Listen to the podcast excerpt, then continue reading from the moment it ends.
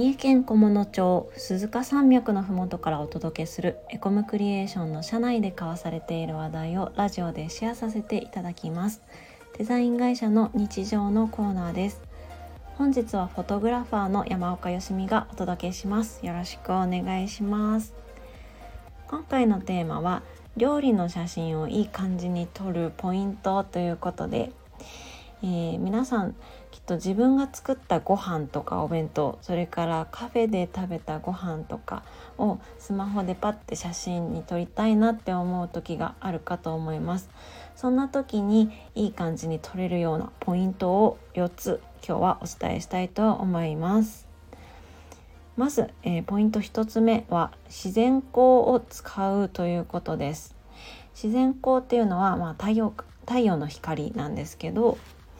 えー、太陽の光が入ってくる場所で撮れるように、えー、お店だったら窓際の席を選んだり照明の真下になってしまう席を避けるっ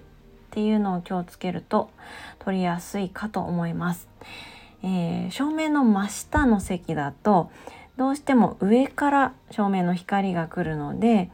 スマホの影ができたり自分の影が料理とかぶってしまったりあとは照明の光で不自然に映ってしまったりっていうことがあるのでなるべく窓から入ってくる自然の光を使って撮ってみてください。でえーと、光の当て方光の当たり方で気をつけることなんですけども、えー、料理の手前に斜めに影が入ってるといい感じに写しやすいです。はい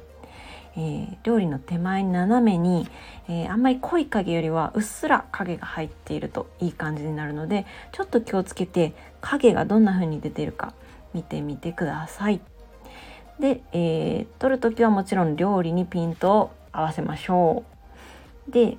えっ、とね、この光の使い方のところで、えー、もし自宅だったらその料理の手前に白い板を置いて、えー、窓から入ってくる光をその白い板で反射させて料理の手前に反射した光が当たるようにするといいです。ちょっと小技なんですけど白い板っていうのは例えば、まあ、白かったら何でもいいのであの板じゃなくてもあの家にあるコピー用紙をね半分に折ってこう開いて立つような形にして料理の手前に置くっていう方法でもいいと思います。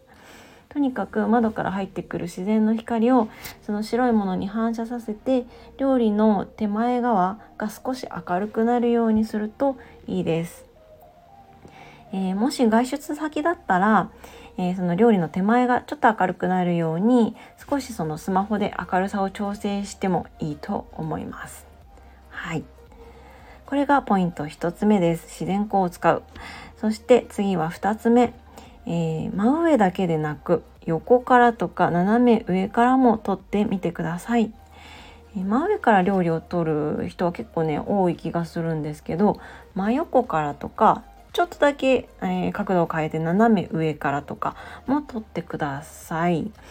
うんとね、ものによるんですけど、その撮るものによるんですけど、結構斜め上からとかが一番綺麗に料理が見えやすいんじゃないかなと思います。はい。いろんな角度から撮ってみるといい感じに撮れるのでやってみてほしいです。えー、3つ目はえー、加工ですね撮った後の写真の編集加工の話です。うんと料理の写真は、まあ、これもものによるっちゃよるんですけど一般的にはサイドを少し高くしたりコントラストを少し強くしたりすると、えー、綺麗に見えやすいです。iPhone でもサイドだったりコントラストっていうのは、えー、写真撮った後に編集できるので是非やってみてください。もし色別に編集できるソフトを使ってたりそういうスマホを使ってるよっていう方は、えー、緑とか赤の色を少し濃くね再度高くすると綺麗に見えやすいです。最後4つ目ですが、えー、これは自分で料理を作る場合の話です。4つ目は、えー、彩りよくするっていうことです。これも、えーとね、自分で作った料理の場合結構気をつけてみるといいと思うんですけど、えー、料理を彩りよくするために赤緑黄色の食材を使うといいっていうのはよく聞くことかと思います。なんか黄色とか難しかったらオレンジっぽい人参とかでも大丈夫なんですけど赤や緑や黄色が入ってるかっていうのをちょっと気にかけてみてください。え、前に納豆の写真を撮影させてもらう時に、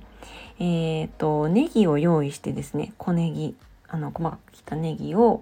納豆の上にちょこんと乗せて撮りました。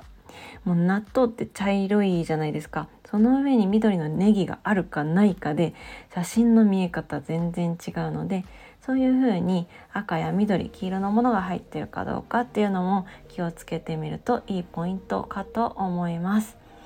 えー、以上4つですね。まとめるとまず1つ目自然光を使うっていうことですね、えー、窓際の席を選んだり照明の真下は避けてください。料理の手前に斜めに薄めの影が入るといい感じに撮れます。2つ目が真上だけじゃなくていろんな角度から撮ってみてください。斜め上ぐらいから撮るのもおすすめです。3つ目は加工。写真を撮った後にサイドやコントラスト調整してみてください。4つ目が彩りよく、えー、自分で作る時に赤緑黄色を意識して、えー、盛り付けてみるといいかと思います、えー、以上ですね。料理の写真を撮る時にいい感じに撮れるポイント4つでした。聞いていただいてありがとうございます。